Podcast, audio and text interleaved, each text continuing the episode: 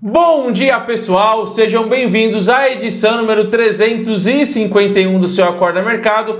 Para você começar a sua sexta-feira, sim, ela chegou muito bem informado, mas antes do resumo de hoje, eu quero deixar um agradecimento aqui e não quero esquecer ninguém. Então vou agradecendo aqui durante os dias.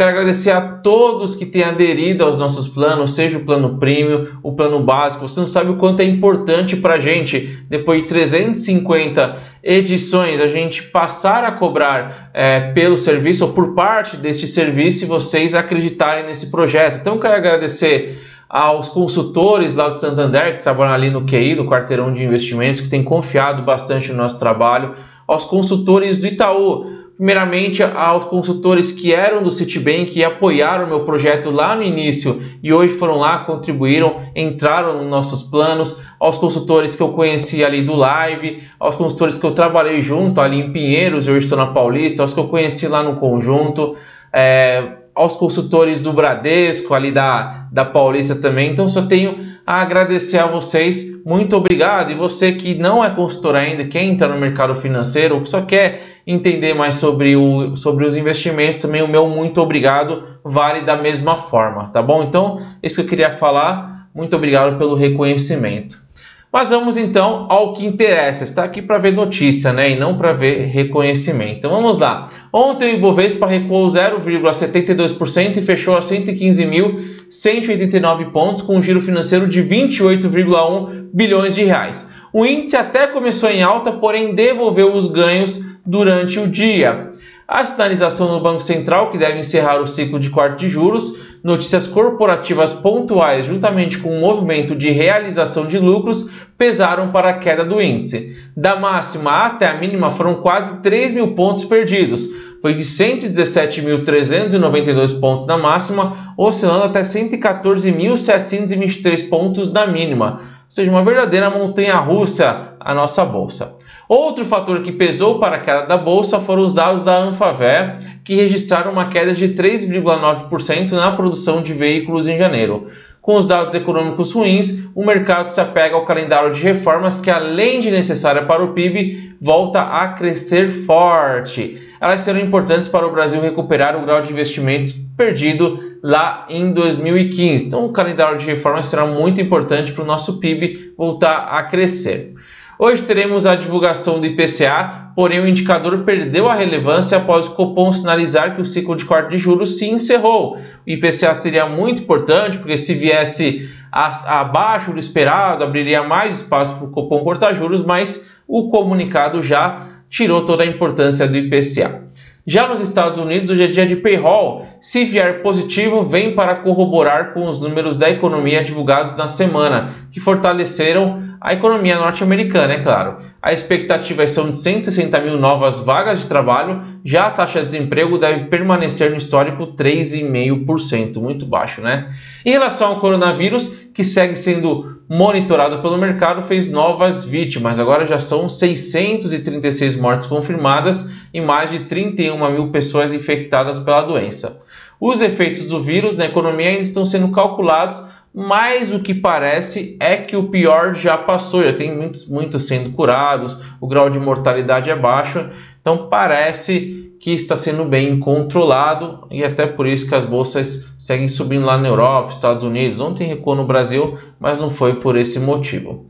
E apesar dos efeitos e pelos problemas que a China principalmente né, vem passando, os líderes dos Estados Unidos e da China concordaram em continuar o diálogo e a cooperação do acordo comercial, mantendo o compromisso de implementar a fase 1 do pacto celebrado. A gente concordou, a gente firmou esse pacto, mesmo com o coronavírus, eu quero que você siga os nossos acordos, né, China? E aí tá ok, tá acordado e segue em frente. Aqui no Brasil, das 73 ações do índice, 59 fecharam em queda, 13 subiram e uma ficou no 0 a 0. Apesar de 59 fechar em queda, o que derrubaria muito mais a bolsa, duas das que subiram são Petrobras e Vale e elas conseguiram ali ajudar a sustentar uma queda não tão forte. As ações da Petrobras subiram 2,78% aos R$ 29,18 com a conclusão da venda das ações ordinárias detidas pelo BNDES, que pode destravar agora o valor do ativo. Como assim destravar? Porque esse desinvestimento do BNDES agrada, pois terá menos ingerência política na empresa. Então, quanto menos é, fatores, aliás, quanto menos fatores políticos estarem dentro de uma empresa, dentro de uma companhia, o mercado enxerga de uma maneira melhor e com o desinvestimento do BNDES é bom. Já as ações da Vale subiram 0,55% a R$ 53,28, acompanhando a alta de 2,3% do preço do minério de ferro na China. Já os bancos voltaram a cair, porém seguem em alta em fevereiro. As ações do Bradesco recuaram 1,16% aos R$ 33,35 as ações Itaú recuaram 0,24% aos R$ 33,28. Então, Itaú e Bradesco estão andando ali com preço muito próximo há muitos dias. Santander recuando 2,24% aos R$ 41,49. Já o Banco do Brasil devolveu parte dos ganhos de ontem, recuou 1,69%. Aliás, ganhos de ontem, ontem, então recuou 1,69% aos R$ 49,55. As ações do Banco Inter subiram 1,12% aos R$ 17,09. Já as ações da XP na NASA que recuaram 4,01% aos 38,30 dólares. Vamos falar um pouco dessa ação aqui. Ela chegou a valer na máxima 42,48 dólares, máxima de fechamento. E não está conseguindo ter força para se manter acima dos 40 dólares. Ele bate 41 dólares, volta. Talvez seja uma, uma resistência ali próxima dos 40 dólares que ele não consegue ficar. Com a queda de ontem, o preço se aproxima da mínima do papel. Para você ter uma ideia, no IPO, o preço fechado foi de 34,36 dólares. Aliás, o primeiro dia de negociação. Porém, muitos brasileiros não conseguiram entrar a esse preço. Lembrando que o IPO não foi aberto para investidores brasileiros. Você poderia comprar posteriormente via uma corretora. Então, após o IPO, até por isso que muitos brasileiros não conseguiram pegar esse preço e eles conseguiram pegar no dia seguinte. No dia seguinte, o papel fechou aos 37,71 dólares, ou seja, muito parecido com o fechamento de ontem. O fundo Trend XP, que aplica nas ações da XP na NASA, que é o fundo da XP, ele chegou a subir 13,83% ali na máxima, porém no fechamento de ontem estava com uma alta acumulada de 4,61% apenas.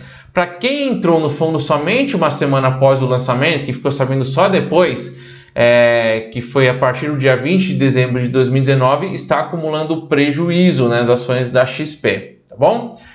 A maior alta de ontem foram das ações da Cielo, que subiram 4,69% aos R$ 7,37, porém no ano o papel acumula queda de 11,59%. A segunda maior alta foram das ações da VEG, subindo 3,55% aos R$ 42,84. E por fim, as ações da Petrobras preferenciais, já citadas aqui. A maior queda foram das ações da Braskem, recuando 7,46% aos R$ 31,75, com a decisão da Justiça de São Paulo de que os bancos credores da Odebrecht podem, se assim desejarem, executar as ações da Braskem que possuem como garantia. Essa medida pode bloquear a migração da empresa para o novo mercado, lembrando que as ações da Braskem subiram recentemente muito forte por conta dessa iniciativa de pensar em ir para o novo mercado, mas agora pode ser barrada essa iniciativa. A segunda maior queda foram das ações da Eletrobras, caindo 4,50% aos R$ 36,29. E por fim, as ações da Fleury caindo 4,17% aos R$ 32,10. O grupo SBF, controlador da Centauro, anunciou ontem o início de uma parceria estratégica com a marca de artigos esportivos, um pouco conhecida aí, a Nike, tornando-se distribuidora exclusiva de seus produtos no Brasil pelo período inicial de 10 anos. Com isso, as ações da Centauro dispararam 14,70%, derrubaram as ações da Magazine Luiza, é, que seria a, a que mais sofreria com a Centauro distribuindo o produto da Nike, até por conta da Netshoes, né? É, e por esse valor de, do acordo foi de 900 milhões de reais, sujeito a ajuste, a Centauro se compromete a adquirir a totalidade de cotas representativas do capital social da Nike no Brasil, o que exclui direitos sobre propriedade intelectual, mas inclui capital de giro, estoque e determinado ativos fiscais de acordo com o comunicado que foi enviado ao mercado. Falando um pouco de balanço, o lucro da varejista Lojas Renner cresceu 16,7% no quarto TRI de 2019, na comparação com o mesmo período do anterior, para 513 milhões de reais. No ano, o acumulado foi de 7, a alta foi de 7,7%, se comparar ano 2019 com 2018, atingiu 1,1 bilhão de reais de lucro no ano. A maior alta na B3 ontem foi das ações Advanced Digital Health Medicina Preventiva, sigla ADHM3, disparando 24,51%.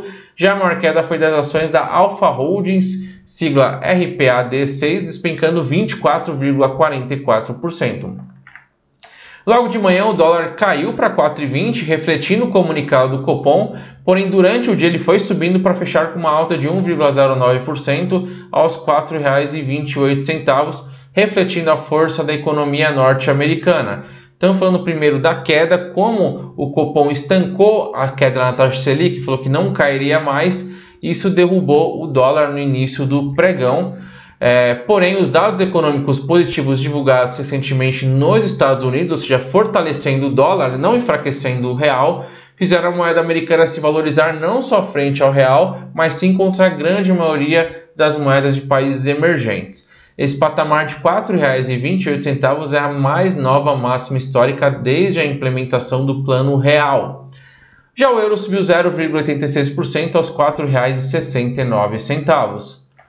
A mensagem do Copom de que o ciclo de flexibilização pode ter chegado ao fim refletiu num, firme movimento de alta no mercado de juros ontem. Logo no início do dia, as taxas futuras dispararam em reação ao comunicado mais duro da autoridade monetária, com isso, desde janeiro de 2021 subiu de 4,29% para 4,33%, enquanto desde janeiro de 2025 subiu de 6,05% para 6,14%. Então, você que tem ativos pré-fixados, fundos pré-fixados, sofreram ontem com a marcação a mercado por conta dos juros subindo.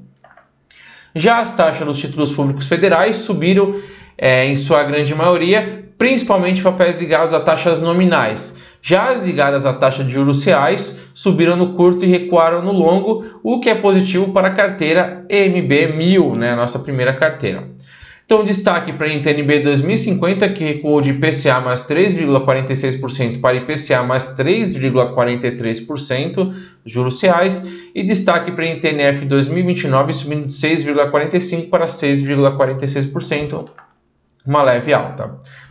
Na agenda hoje teremos o IGPDI às 8 horas e o IPCA de janeiro às 9 horas. Diluído o impacto dos preços das proteínas, o IPCA deve desacelerar bem de 1,15% em dezembro para 0,35% em janeiro, então inflação controlada. Os índices acionários lá nos Estados Unidos fecharam em novo recorde triplo Dow Jones, S&P 500 e Nasdaq, impulsionados pelo anúncio do governo chinês de que o país reduzirá pela metade as tarifas sobre 75 bilhões de dólares em produtos importados dos Estados Unidos. Dow Jones subiu 0,30%, o S&P 500 subiu 0,33% e o Nasdaq subiu 0,67%, três recordes. O Uber, é, o Uber, falam aí que o Uber dá prejuízo, então vamos lá. O Uber registrou um crescimento de 23,6% no prejuízo do quarto trimestre de 2019 na comparação com o mesmo período do ano anterior para 1,09 bilhão de dólares. Só que a receita da companhia, e aí é o fator positivo, subiu 36,8% de outubro, de outubro a dezembro, então no último trimestre, para 4,69 bilhões de dólares. Então a receita do Uber está crescendo muito, apesar de ter prejuízo, a receita está aumentando. É, então, até mesmo com esse prejuízo, as, as ações atingiram 10% no aftermarket da bolsa americana, porque as perspectivas são boas para 2021 para o Uber. Então, Uber, apesar do prejuízo, o mercado está vindo com bons olhos. Indo para as treasuries, as taxas dos títulos subiram no curto prazo e recuaram no longo. Destaque para a T-Note para 10 anos caindo de 1,67% para 1,61% e para a T-Bond para 30 anos caindo de 2,14% para 2,07%. Na agenda norte-americana teremos o payroll às 10h30 dados de estoques no atacado às 12 horas e os dados de crédito ao consumidor de dezembro às 15 horas. É, o anúncio de corte de tarifas feitos pela China sustentou o quarto dia de ganho seguido lá na Europa. Frankfurt subiu 0,72%, Londres subiu 0,30%, Paris subiu 0,88%, Milão subiu 1,05% e Madrid subiu 0,96%. Na Ásia, as bolsas estão no negativo. A bolsa de Tóquio está caindo 0,19%, de Hong Kong caindo 0,56% e Seul caindo 0,72%. E olha só, a exceção é a bolsa de Xangai, na China, que está subindo 0,33%. Contraditório, não? Indo para o petróleo, os representantes da Arábia Saudita e da Rússia não fecharam um acordo para aprofundar os cortes na produção durante a reunião emergencial da OPEP+, que é da, os membros da OPEP mais aliados. A Rússia rejeitou o compromisso de cortar a produção em mais de 600 mil barris diários como forma de responder à queda na demanda pela commodity na China, por conta até do coronavírus. Com isso, o petróleo fechou aí sem nenhuma direção. O WTI subiu 0,39%, enquanto o Brent recuou 0,63%. O contrato de ouro OZ1D subiu 0,48%, enquanto as criptomoedas estão subindo nas últimas 24 horas. Bitcoin subindo 1,79%, voltando a se aproximar dos 10 mil dólares. A Ethereum está subindo 4,39% e a Ripple está subindo 0,35%. O IFIX recuou 0,18%, teve como maior alta o fundo de investimento imobiliário Brazilian Riviera and Care, sigla CARE11, subindo 3,48%, enquanto a maior queda foi novamente do fundo de investimento imobiliário BB Progressivo, sigla BBFI11B, caindo 13,17%. Lá na carteira Mi Banco, a gente coloca lá os destaques, então vamos começar a trazer destaque para não ler toda a carteira. Destaque positivo foi o, o ETF do S&P 500, que subiu 1,32%, e o, a pior queda foi da Chus, que caiu 2,45%, mas é a ação que está se destacando mais juntamente com a Via Varejo, então foi uma realização de lucro, nenhuma notícia relevante para essa queda, tá bom?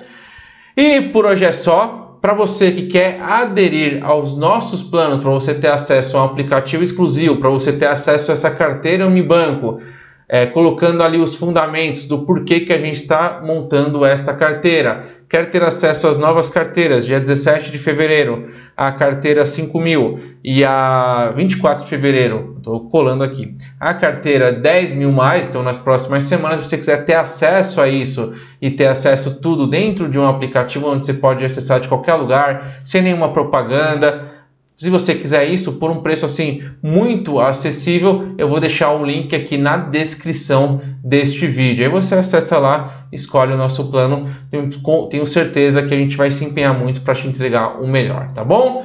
E por hoje é só. Uma ótima sexta-feira, um ótimo final de semana. Vejo vocês na segunda. Tchau!